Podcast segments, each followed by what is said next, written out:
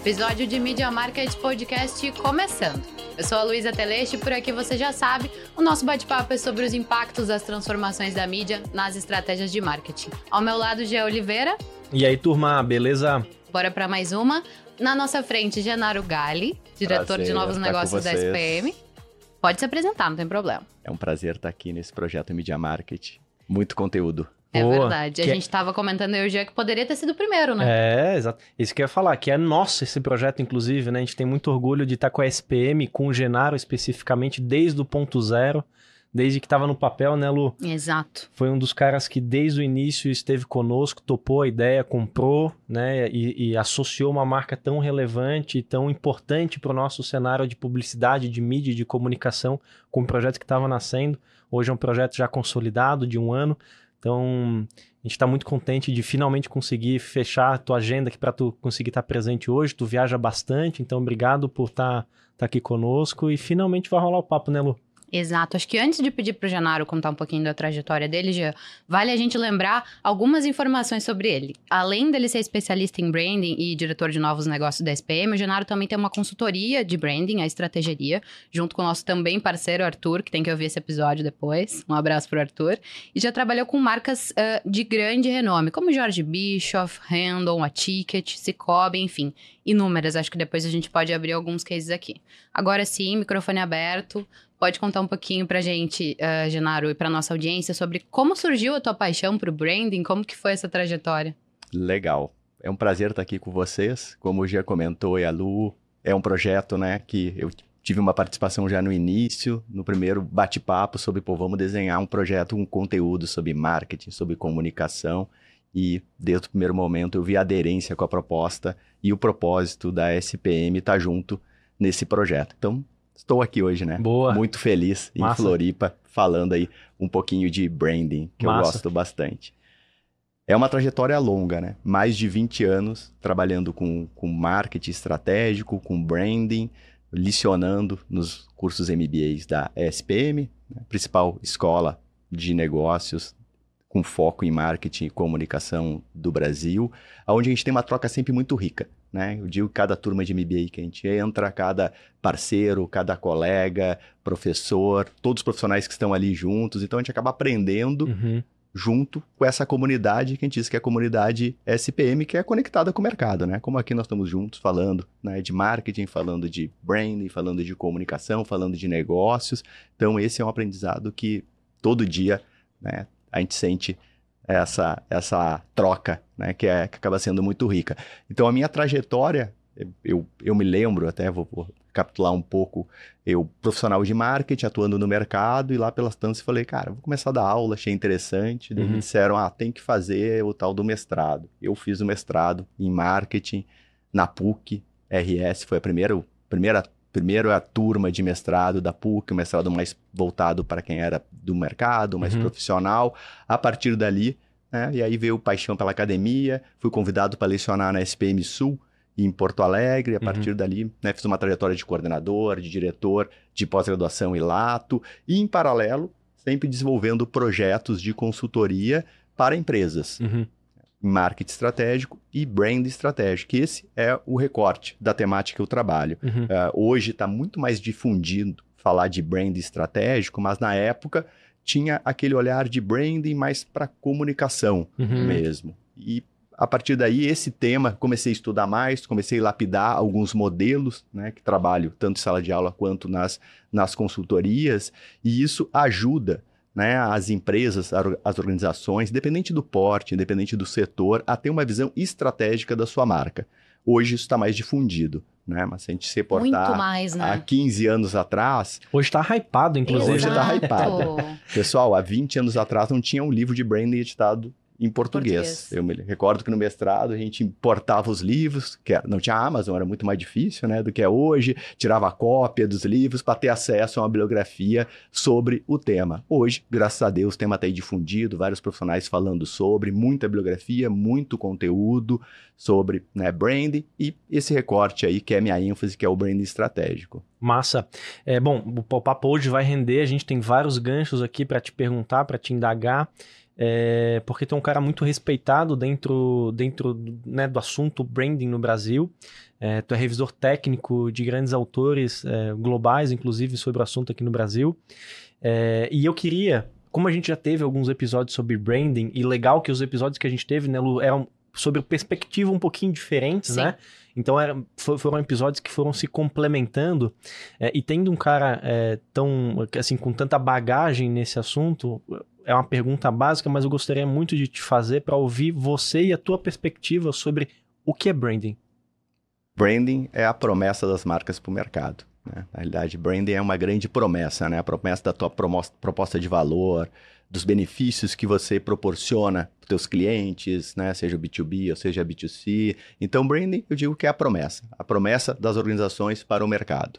E sempre destaco, né, que mais que uma promessa, branding é uma jornada. Boa. De acordo com as experiências que o cliente, que o mercado tem com a marca da organização, essa marca vai ganhando valor ou perdendo valor, né? Então essa jornada deve ser gerenciada. Por uhum. isso que entra a questão de gestão de marcas. Né? Uhum. Então a questão de construção, gestão de marcas está sempre presente, porque nunca está acabado. Né? Quer dizer, uma marca nunca está pronta. Nunca. Eu até brinco com o pessoal que muitas vezes eu vou num evento social, vou num casamento, enfim, algum evento social, o pessoal pergunta, ah, Janaro, você faz branding, trabalha com branding? Eu falo, sim, trabalho com branding. Pô, vou te convidar para tu lá na empresa fazer o branding. Então parece que chega lá com uma varinha mágica, faz o branding e está resolvido. E a gente sabe que não é assim, né? É, é um processo, é metodologia, é pesquisa, Sim. é olhar para o mercado, é olhar para dentro da empresa, muito importante. Né? Olhar para o negócio, Sim. olhar para a cultura Sim. do negócio, para ver aquela proposta né, de posicionamento, de proposta de valor que é adequada e relevante.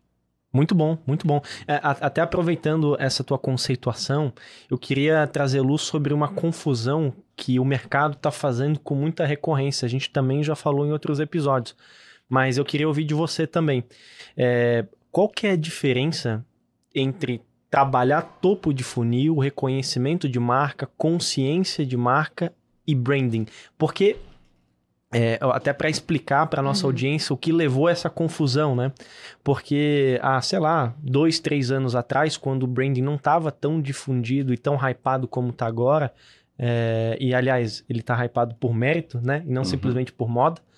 É, as pessoas, quando uh, queriam comparar estratégias uh, ou canais de aquisição do fundo do funil, que a gente chama às vezes é, de performance, é, quando a gente queria comparar o fundo do funil com o topo, os profissionais falavam assim: ah, eu não faço mídia de branding, eu faço só mídia de desempenho, como branding não fosse também é, é, desempenho. desempenho e não tivesse um papel é, é, de, de, assim, de desenvolvimento da conversão muito importante para que as mídias de fundo pudessem converter. Então, por conta dessa, dessa repetição né, dos profissionais falando que ah, eu não faço branding, eu faço fundo de funil, eu faço performance, é, levou uma, uma, uma geração aí de profissionais a ter esse entendimento é, incorreto sobre uhum. o que é branding, né? E aí confundindo essas duas coisas. E eu queria ouvir de você sobre isso. Perfeito, já acho que é uma reflexão bem interessante, bem é, importante para esse momento. A gente vê um crescimento do marketing de performance, de automação de marketing, enfim, de várias ferramentas, uh, muitas automatizadas para esse, esse processo. Acho que a pandemia impulsionou muito isso né? Uhum. Com a preocupação de geração de caixa, de venda.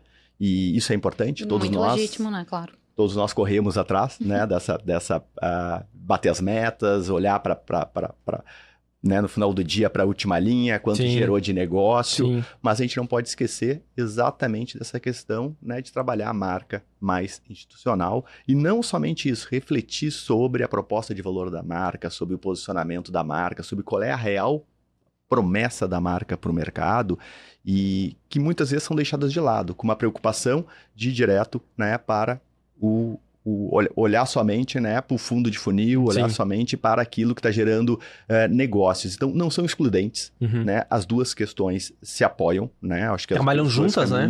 Andam juntas, Sim. uma apoia a outra. E, inclusive, uma marca forte, ela requer menos trabalho para trabalhar o funil de, de vendas. Né? né? Por causa que acontece naturalmente. A gente vê aí marcas fortes no mercado de vários setores, ela se vende sozinha, né? O esforço de vendas acaba sendo menor, né? Ou até para trazer para a boca de funil, quer dizer, já tem o conhecimento da marca, já tem uma motivação do público, um interesse, né? Para tá, consumir, para comprar, para olhar para aquela marca. E isso ajuda a atrair né, para a boca de funil. Isso é uma questão ali de gestão mesmo, né, de como trabalhar todo esse processo nos vários níveis aí de funil até a conversão.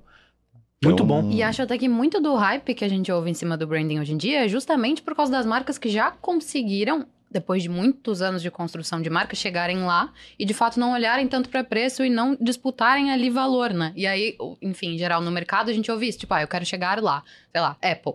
Beleza, agora eu me transformo na Apple, mas o orçamento é esse. E aí é. os profissionais ficam tipo. É. Gente, Senta aqui, vamos conversar.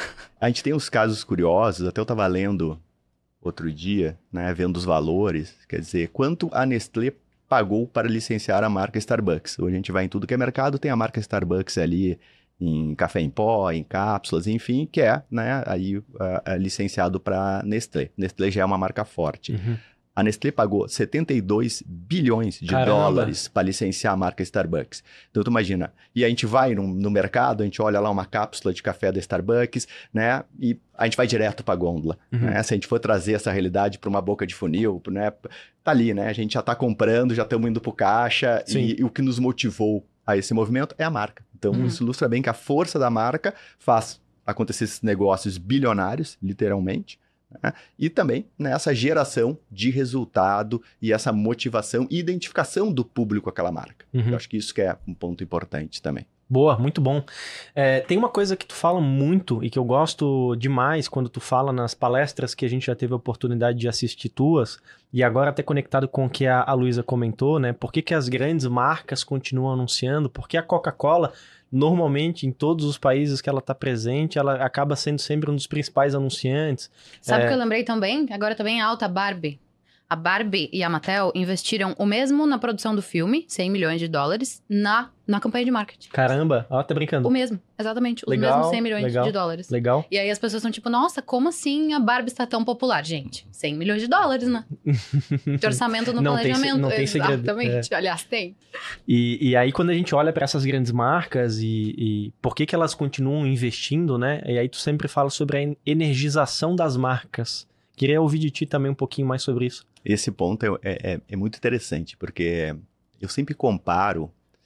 Muitas vezes a gente está lá circulando, pega um shopping center, que eu acho que é mais fácil, né, de todo, uhum. toda a audiência aí uh, visualizar. A gente está lá no shopping center, que a gente vai com uma maior frequência, daí tu vê aquela loja que muitas vezes há 10 anos atrás tu considerava mais aquela loja, aquele, aquele varejo, aquela marca, e, e tu começa a ver que aquilo tá ficando, o brinco tá ficando meio bege, né? Tá ficando meio, meio apagadinho. e daí tu vê, né?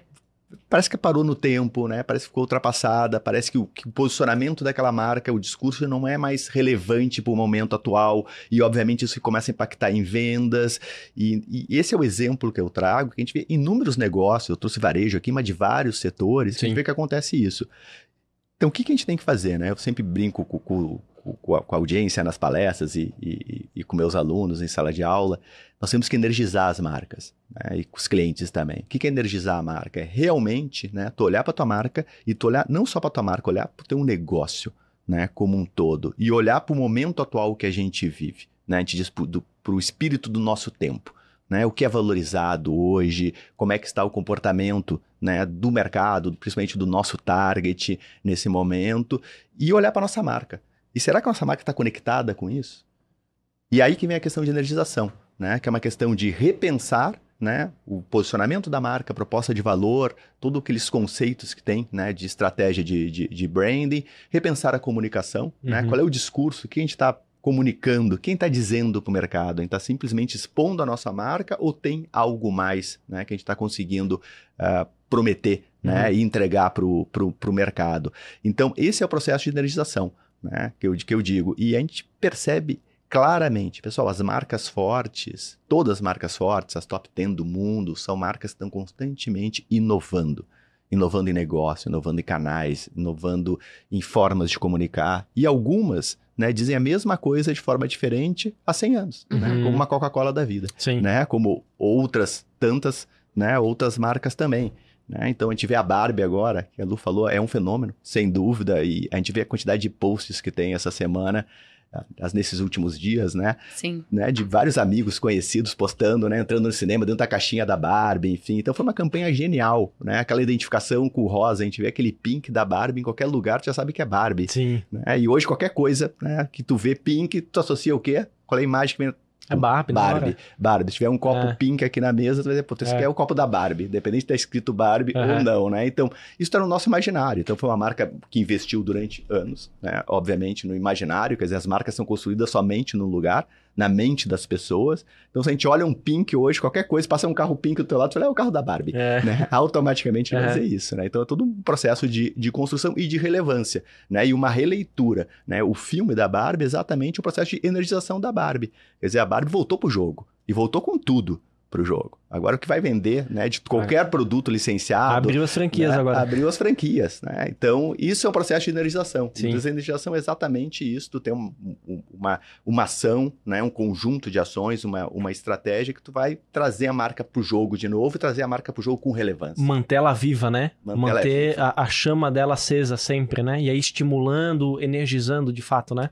Exatamente. E, principalmente com olhar para isso que tu comentou, que é o espírito do tempo Zeitgeist, tá certo? Exatamente. Ah, estudei, Nossa, viu? Vocês estão falando de filósofos aqui, é? ah, é? A gente é estudado aqui no Media Market Podcast. Mas porque, de fato, eu não assisti o filme ainda, mas eu sei que ele tem tudo a ver com o, o, o nosso tempo atual as vivências que a galera tá tendo agora. Talvez se fosse um filme com uma, uma linha, enfim, de conteúdo um pouco mais conservadora, o resultado não fosse o mesmo, sabe?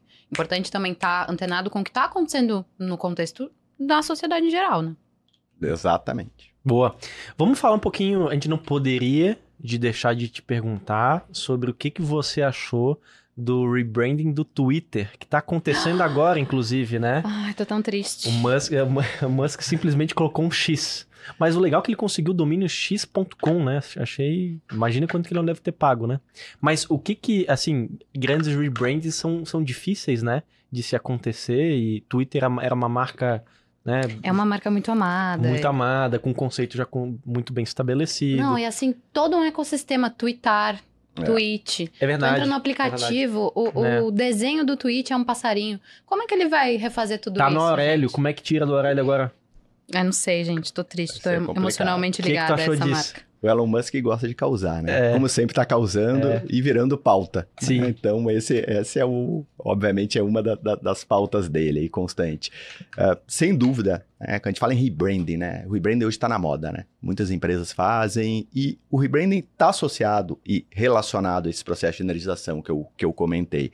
Mas o rebranding, ele sempre deve ter um motivo estratégico por trás. Uhum. Por que está acontecendo? Sim. Muitas vezes é porque a própria identidade visual está ultrapassada, né? Outras vezes é porque a organização está passando por algumas mudanças e o rebranding, quer dizer, a marca, é o principal ponto de contato da empresa com o mercado. Uhum. Então, é a forma de dizer assim, pô, alguma coisa está mudando aqui dentro. Né? E aí, o rebrand ele comunica isso. Uhum. Então, obviamente, é uma nova fase, né, uhum. do Twitter, uma fase que tem por trás, a gente sabe aí, né, o Elon Musk as e, e, as suas loucuras. E as suas loucuras, né? Então, é, é, é isso que está por trás, exatamente algo que choque, né? Ele uhum. tem essa, essa característica, né, de, de ter algo que gere muito impacto, né, uhum. e, e assusta no, no, no, primeiro momento, mas o, o, o rebranding ele, eu sempre saliento assim, ele deve ter uma razão estratégica. Uhum. Não é o fazer só por fazer. Né? E, obviamente, com toda a questão hoje né, do digital, eu acho bacana que muita gente acorda de manhã, tu olha né, pro teu smartphone e um ícone ali mudou a marca. Sim. Né? Automaticamente atualizou e mudou a marca e tu fica conhecendo a nova marca através né, do, do, do teu olhar aqui no smartphone uh, pela manhã logo que acorda. Né? Então tem essa, tem essa agilidade hoje. Antes, tu tinha que virar, pega um varejo. Pô, um varejo Nossa. faz o rebrand, tem que virar a marca em 300 lojas Sim. no Brasil todo, olha o processo que é. Custoso né? pra caramba custoso, né? Daí que tu faz com material que tá é. com a é. marca antiga, embalagem, toca Sim. fora, é. guarda, usa. Não é né? é tão simples Não é nada simples. É. Eu já participei de alguns processos de, de rebranding e eu digo para vocês, assim, quando não é algo digital, é algo muito presencial que Sim. tem ponto de venda, Sim. envolve um esforço e custo e toda, obviamente, um, um, um processo por trás disso, né? Uma gestão de um projeto para fazer essa virada. Né? Não é tão simples assim. A gente conversava sobre isso com a gerente do shopping Vila Romana aqui, né? ela nos contou, enfim, eles passaram de Iguatemi para Vila Romana e ela contou que foi um processo bem delicado, que eles inclusive na época optaram por não comunicar tanto para deixar e primeiro a comunicação da, das lojas mudarem, dos shoppings mudarem, comunicar primeiro para os internos do time dela, para que depois que isso tudo tivesse claro, aí beleza, agora vamos pro mercado. Achei essa visão dela cautelosa, mas interessante, sabe? Esse ponto é um ponto muito interessante, Lu, que você falou assim, que é primeiro vender a marca para o público interno. Tanto na estratégia quanto no rebrand, assim, a gente tem que primeiro vender a marca para o público interno. Quer dizer, se o público interno não comprou a ideia, cara, quem constrói a marca uhum. no dia a dia? São os colaboradores da empresa. Né? Não é o departamento de marca, a gente estrutura estratégia, Boa. enfim, mas são os colaboradores. Então a gente tem que primeiro vender a marca internamente. E olha, eu já vi alguns processos, mais no passado, hoje, graças a Deus, né, o, o conhecimento está mais difundido, mas no passado, muitas vezes o colaborador, ele via que a marca virou no anúncio da televisão, que ele estava vendo televisão de noite e falou, caramba, ó, mudou, né? Então, uhum. ele estava vendo junto com, com, com, o cliente, né? Sim. Muitas vezes está sendo impactado ali, ou o cliente potencial, enfim. Mas esse é um ponto muito importante, assim. A gente tem que vender a marca primeiro internamente, né? Se o pessoal, se o público interno não acredita, não uhum. vestiu a camiseta, não entende qual é a real promessa daquela marca para o mercado, vai ser muito difícil, né? Esse processo de construção fluir. Mas quando o público interno compra e compra muito bem essa ideia, é um processo que flui, obviamente, com mais naturalidade. É porque o, a, a, equipe vai ter senso de pertencimento, né? É. Elas vão viver aquilo, elas fazem parte daquilo. Né? E, e, aí o, branding nada mais é do que uma retratação, do que uma materialização daquilo que a empresa já é. Né? Então, a, acho isso fundamental. E aí, até conectado com esse assunto, eu queria que você falasse um pouquinho sobre a importância dessa uniformidade né? De não adianta a, a logo tá bonita e todo o outro restante tá desconectado com aquela qualidade percebida que se tem, né? Sem dúvida, assim, eu sempre uso duas palavras aqui: consistência e coerência. Né? Ou coerência e consistência. Acho que isso é muito importante para o branding. Se a gente olhar há anos atrás, era mais comum né, ter aquele equívoco de trabalhar uma estratégia de comunicação desconectada do negócio. Uhum. Né? E o que tu via na comunicação não traduzia o que realmente a marca entregava no ponto de venda, entregava com seus produtos ou entregava através dos seus serviços. Uh, e cada vez mais uh, isso está mudando e deve mudar. Né? Porque tem que ter uma coerência e consistência. Aquilo está sendo comunicado tem que estar tá muito coerente com a entrega os pontos de contato que a marca tem, seja nos pontos físicos, uhum. nos pontos digitais, enfim, né, nos diversos pontos de contato, que tem, tem, tem, que ter uma coerência e uma consistência. E é, é, isso que é difícil, né? É entregar isso sempre, Sim. né? 24 por 7, Sim. que a gente diz que é 24 horas por dia, 7 dias por semana. É difícil, não, não, não, é, não é fácil. A gente falar de serviços é mais difícil ainda. Tem vários pontos de venda, tem vários contatos de, de atendimento, um serviço de streaming que seja, tá ali 24 por 7. Quer dizer, tu ter essa coerência e essa consistência com aquilo que tu prometeu na comunicação é, é desafiador. Com certeza. É desafiador. Por isso que o time tem que estar junto, né? Uhum. Se os colaboradores não estiverem juntos, não tiver time aí, não, não tem como, né? É, eu sempre falo que é, é, muito importante diferenciar o que, que é estímulo e o que, que é desenvolvimento, né? Porque o estímulo são são pequenos, alguns momentos, né, do ano ou do mês que você vai é, corresponder à tua estratégia de marketing ou de posicionamento. Agora, desenvolvimento não, é algo consistente, é algo frequente, tem um planejamento, ele vai crescendo, ele vai se desenvolvendo, né? Vai se materializando. Agora, o estímulo é de vez em quando faço uma campanha aqui, de vez em quando faço ali uma, alguma ação de posicionamento ou de marca. Agora, desenvolvimento é muito diferente de estímulo, certo? Sim, sem, sem, sem dúvida. Eu digo que a gente tem, o, quando a gente fala de estímulo, é, é aquele choque que a gente dá no uhum. mercado, né? Isso, Aquela ação que isso. a gente vê que causou um impacto, né? Que o pessoal chamou atenção, né? Aquele é, é o estímulo, mas deve ter esses momentos, sim, sem dúvida, né? E tem que ser esses momentos muito bem pensados, né? E, e planejados, mas no meio do caminho é a consistência e a coerência que fica, né? No final da conta. Boa. Então tem que ter essa combinação. Boa. Bom, agora há pouco a gente estava falando então que uh, trabalhar topo e meio de funil é diferente de trabalhar branding. Branding é o todo, né? Aquele conceito que tu trouxe logo no início. É, e topo, meio e fundo de funil nada mais são do que estágios é, é, da jornada ou da estratégia de, de aquisição de mídia. Então são coisas diferentes. Branding também está ali dentro, mas em todos os estágios e não apenas no topo. Então, o pequeno empresário que está nos acompanhando, né, às vezes também tem o paradigma de, de que fazer um trabalho estratégico de branding é, é, algo que ele não deve se preocupar no início do projeto dele, porque normalmente alguma coisa é, é algo custoso, né? É, e muitas vezes o cara que é pequeno, ele está mais preocupado em pagar o boleto da semana seguinte do que propriamente pensar estrategicamente, o que de fato já é um problema por si só, né? Porque Sim. aí acaba patinando dia a dia.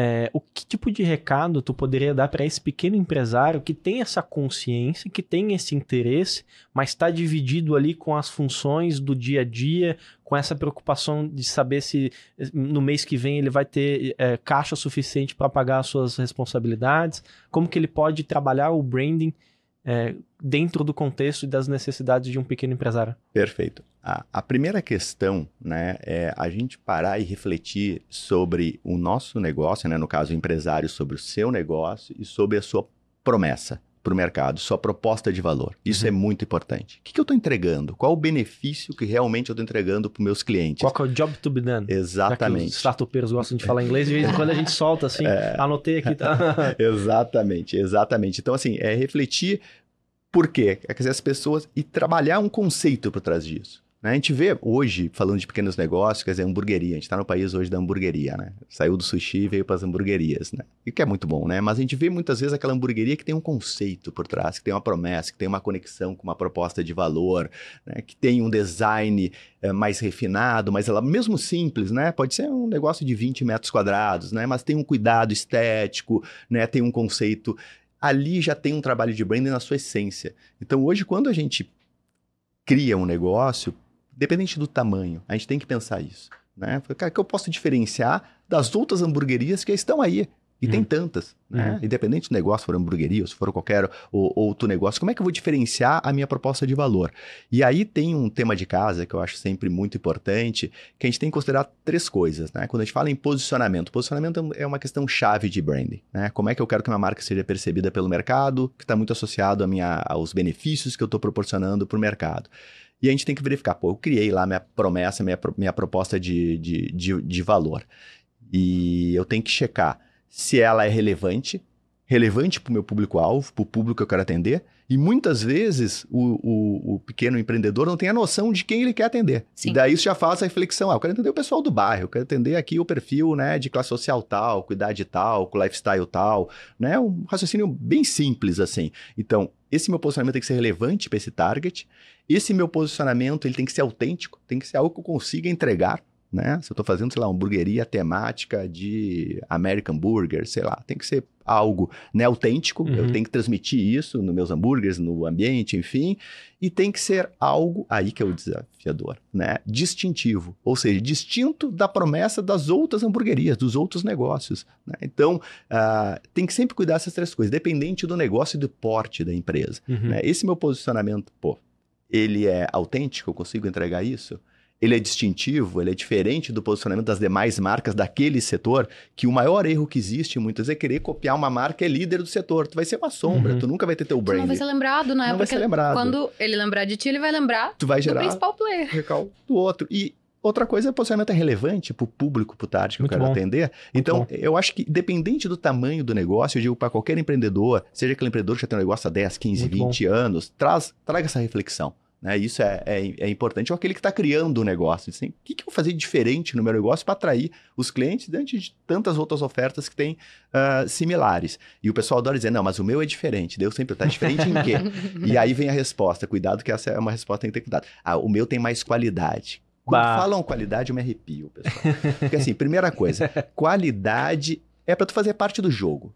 Se tu não tem qualidade, nem, nem abre nem nada. Vem, né? é tu... Mas agora, se vocês pararem para refletir, né? O pessoal que está em casa escutando aqui, para para refletir e pensa assim.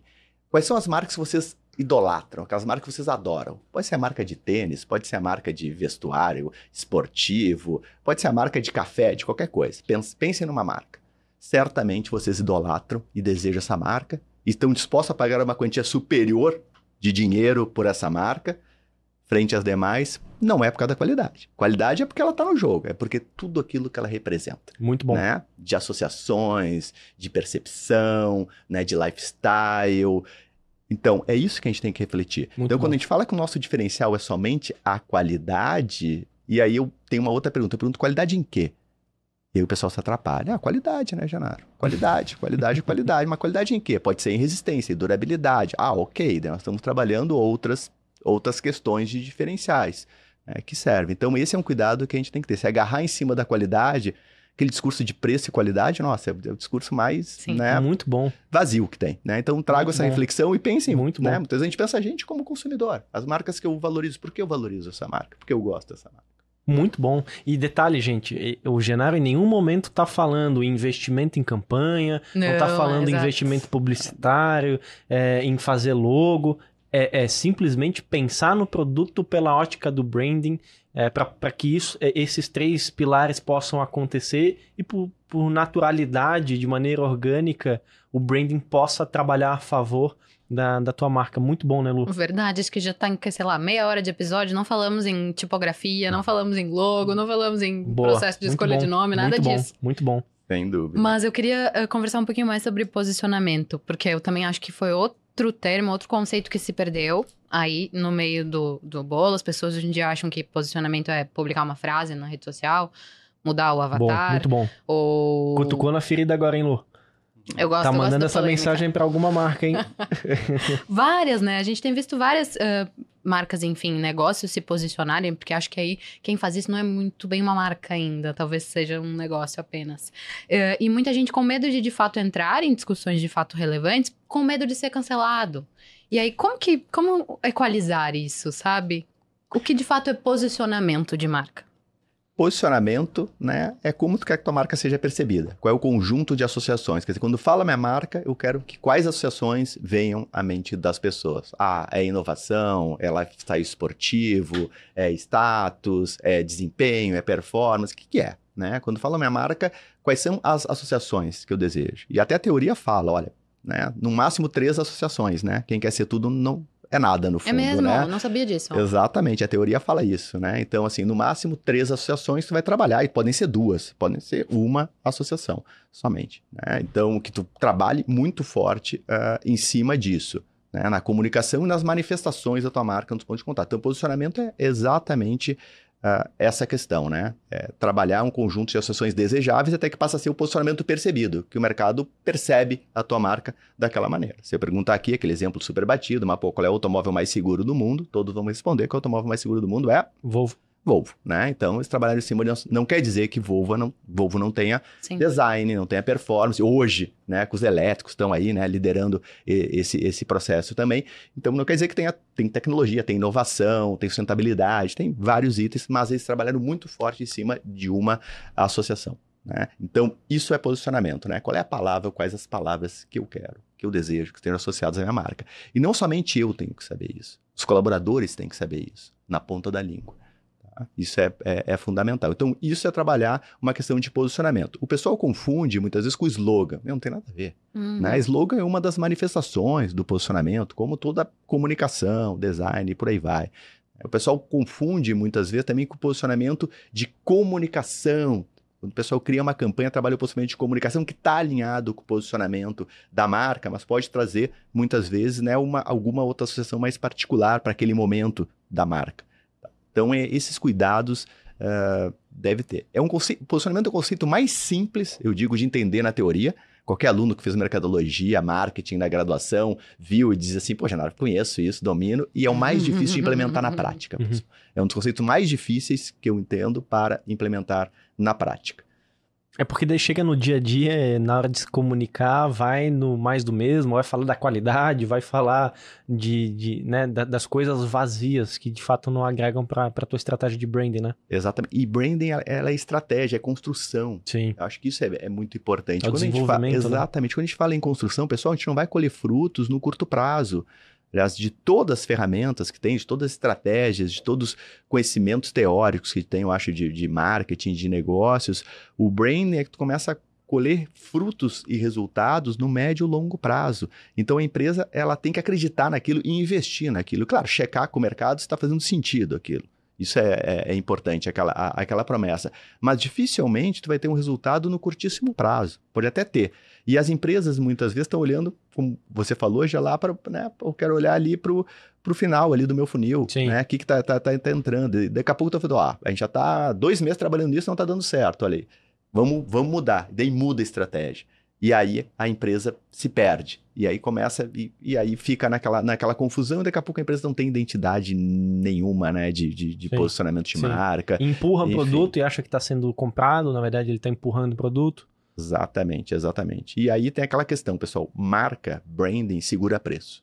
Se vocês olharem, Sim. todos os produtos ou serviços que tem marca valorizada por trás, marca forte por trás, ele tem um preço superior. E tem outros, se não tiver, se não promocionar, não gira, não vende. Se não tiver mais barato, bom. não gira, não vende. Então são caminhos opostos, né?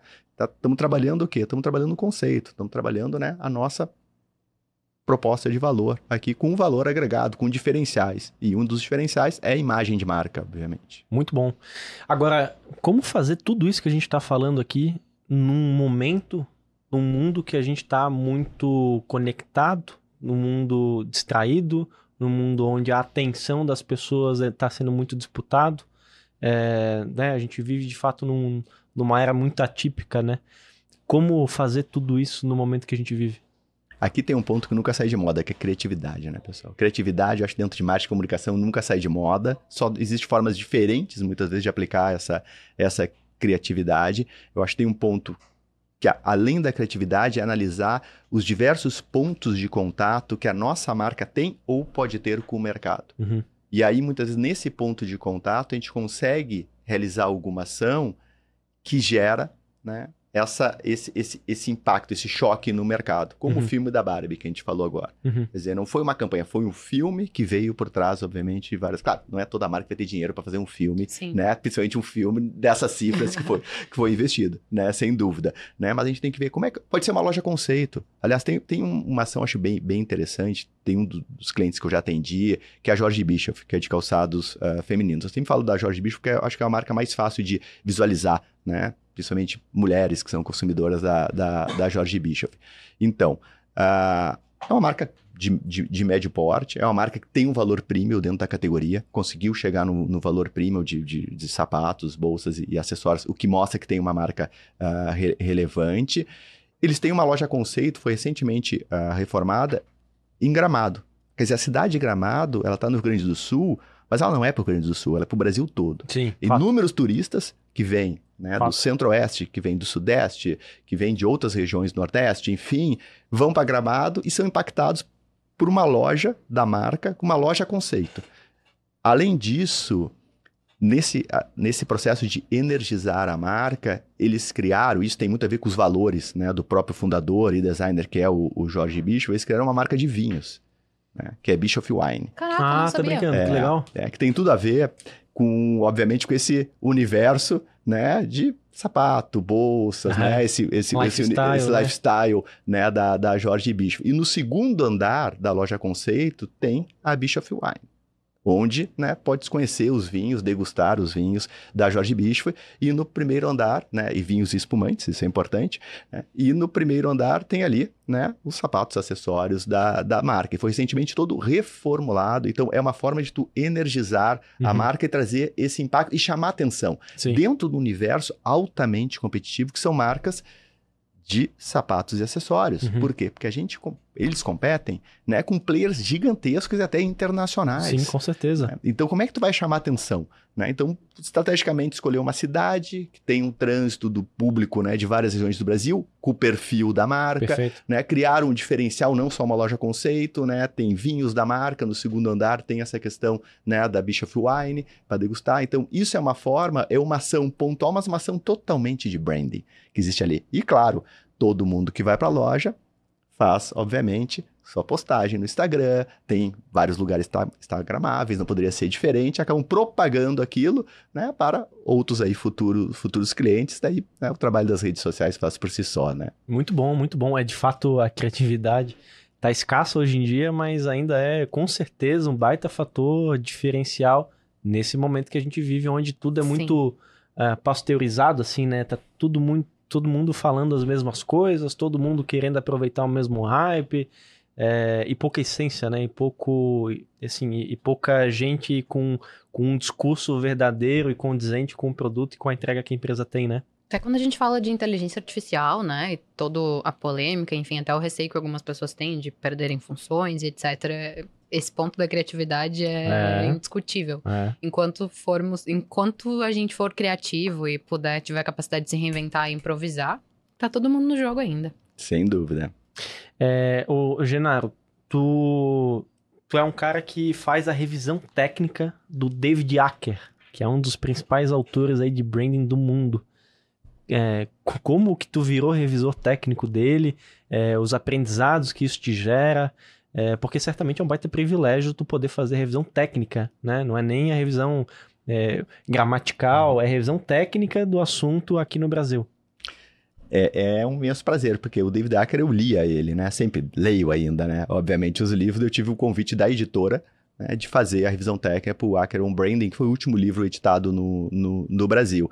Então, ponto muito legal é que a gente lê o livro antes de todo mundo. Né? Tu lê a versão original do livro uhum. antes, antes, de todo mundo e tu faz adaptação. Tem quem faz a tradução do livro, tu faz, obviamente, a, a, o tradutor, ele não é um tradutor totalmente técnico, né? Uhum. Então ele não conhece necessariamente, ele faz uma tradução algumas vezes literal que não faz sentido. Então o revisor técnico, ele faz exatamente isso. Ele, ele lê o livro e traz né, o entendimento né, de alguns termos técnicos para a realidade brasileira. Alguns não precisam ser traduzidos, porque o público interno, Sim. o público interno, né? O público do, do brasileiro uh, do Brasil entende. E usa muito termo em inglês também, né? E exatamente por isso. Então não precisa ser traduzido, porque é natural aquilo. Outros sim, tem que ser traduzidos. E muitas vezes não faz sentido a tradução que foi dada, e aí entra o, o revisor, revisor técnico, né?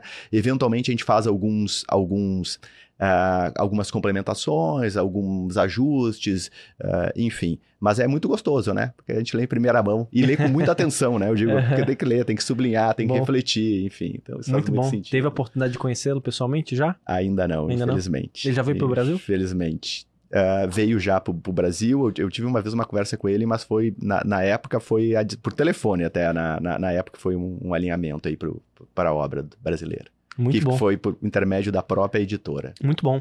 Revisão técnica de um autor é, renomado global, é, SPM, e obviamente eu acho que você acaba consumindo conteúdo no mundo todo. Como que a gente está nessa na frente de branding é, aqui no Brasil em relação ao mundo? A gente sempre gosta de se comparar, né? A gente sempre pergunta para os nossos convidados não com o intuito de se comparar se a gente é melhor ou é pior, mas para saber o momento que a gente vive do mercado aqui em relação a mercados mais amadurecidos, né? Sim. O, o, Brasil, né, em termos de profissionais, quando a gente fala de marketing, de comunicação, ele está muito bem posicionado. E, uhum. obviamente, isso veio muito, obviamente, da herança em nossa com os grandes profissionais de, de propaganda. Né? Então, o, o, Brasil tem uma tradição em propaganda, tem tradição em comunicação, tem tradição uh, em marketing, e isso, né, principalmente pautado pelo Sudeste, né, mas também por todas as outras regiões. Do, eu digo Sudeste porque tem umas grandes marcas lá. Se a gente notar assim, pô, qual foi a, a, as teorias de branding surgiram em grandes companhias, como uhum. Unilever, por exemplo. Né? Uhum. Unilever está obviamente, em São Paulo hoje, né? Sim. Da Sudeste. Sim. Né? Então, uh, isso acaba trazendo o que uma expertise de profissionais, né? Não só do Sudeste, mas como eu falei, de todos os cantos do, do, do Brasil, com as temáticas relacionadas a marketing, a brand e a comunicação. Tá? Então a gente sim está muito bem posicionado.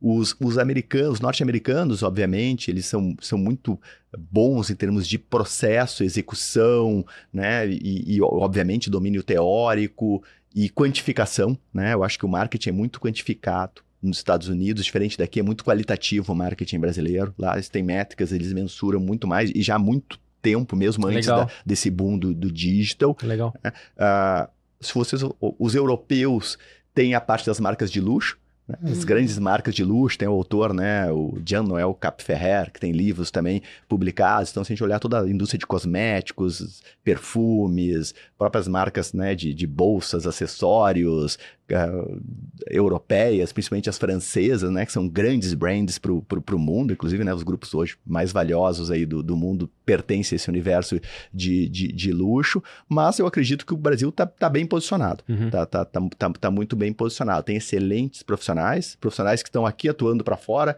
hoje em dia, profissionais que estão, que estão né, em vários cantos do mundo Sim. Né, e, e, muito bem uh, uh, representados. Muito bom. E acho que seria legal também se você contasse um pouquinho para quem está nos ouvindo, quem quer estudar branding, se tornar profissional nisso. Qual que seria o caminho, assim? Porque eu vejo, uh, sigo alguns profissionais que trabalham com isso além de você e do Arthur, que estão mais próximos da gente. Eu vejo que é uma pergunta recorrente que eles recebem, assim, que a galera meio que não sabe por onde começar. Bom, a gente tem, obviamente, aí, né? Não, não, não, não poderia fugir. Né? Momento jabá, né? Momento jabá, né? Então. Não, jabá do bem. Jabá, jabá do bem, jabá do bem. Mas a SPM, para quem não sabe, né? Foi a primeira escola de propaganda do Brasil e de marketing do Brasil. Então a gente trabalha. O primeiro curso de marketing da SPM, pessoal, surgiu em 1971. Caramba! Tá? E eu me lembro muito bem desse ano porque foi o ano que eu nasci. então, por isso que eu não esqueço, eu não sou muito bom com datas, mas eu me lembro muito bem. Né? Se a gente falar em termos de comunicação, né? A SPM está há mais de 70 anos né? trabalhando com propaganda, com profissionais, né? qualificando profissionais de propaganda de comunicação e hoje, obviamente, com posicionamento de uma escola de negócios, uhum, né? Obviamente uhum. com, esse, com esse DNA. Então tem inúmeros cursos, tem cursos curtos, inclusive tem um curso meu de férias, semana que vem. Oh. Semana que vem, é, semana que vem vai ter um curso meu de férias online, para quem está escutando aqui de todo o Brasil, né? É só entrar lá no site da SPM, achar spm.br uh, cursos de férias, tem inúmeros cursos de outros, de outros profissionais. Uhum. O, o, Renato Inning, né, que é o diretor global da, da Natura, é nosso professor, ele tem um curso de branding Massa. também, é, de, de, de, férias, profissional que fala de, de marca com propósito feito ninguém, pois né? É. Tá é. por trás aí da marca, da marca Natura, contribuindo, né, com a, com a gestão da, da, da marca Natura. Então, tem cursos mais curtos, né, uhum. né, cursos de três dias, de quatro dias, como os cursos de férias, tem cursos mais longos, que a gente chama de Dynamics, cursos de extensão, e obviamente tem os MBAs, né, quem quer obviamente, entender, né? E aí vai, vai vendo, né, de acordo com, com o seu momento de carreira, acho que momento de vida, né? Momento de carreira e momento de vida profissional, ver qual é o tamanho do curso e a densidade né, que, que deseja. Se é um curso mais robusto, né, um MBA, ou um curso mais curto, muitas para se familiarizar com o tema, para começar a entender, já buscar uma bibliografia, uhum. né, se aprofundar um pouco mais, depois migrar né, para um programa mais robusto como pós-graduação ou MBA. A gente diz que a educação continuada, né, o lifelong learning, né, tá presente na nossa vida e de todo profissional que busca se destacar e busca estar constantemente atualizado. Com certeza. Que episódio, né, Lu? Ai, verdade. Tá que aí um bom motivo... que a gente conseguiu trazê-lo, né? É. Foi difícil, foi complicado. Feliz. Tá aí um motivo pelo qual a gente queria tanto trazê-lo.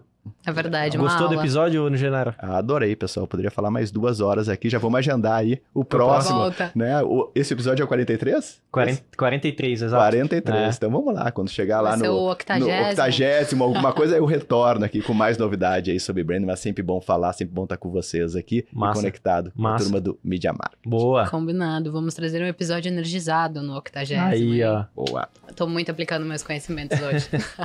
Obrigada, Genaro. Obrigada, Jean. Eu encerro dizendo que você encontra todos os nossos episódios em media.market/podcast. Tchau, tchau. Tchau, turma.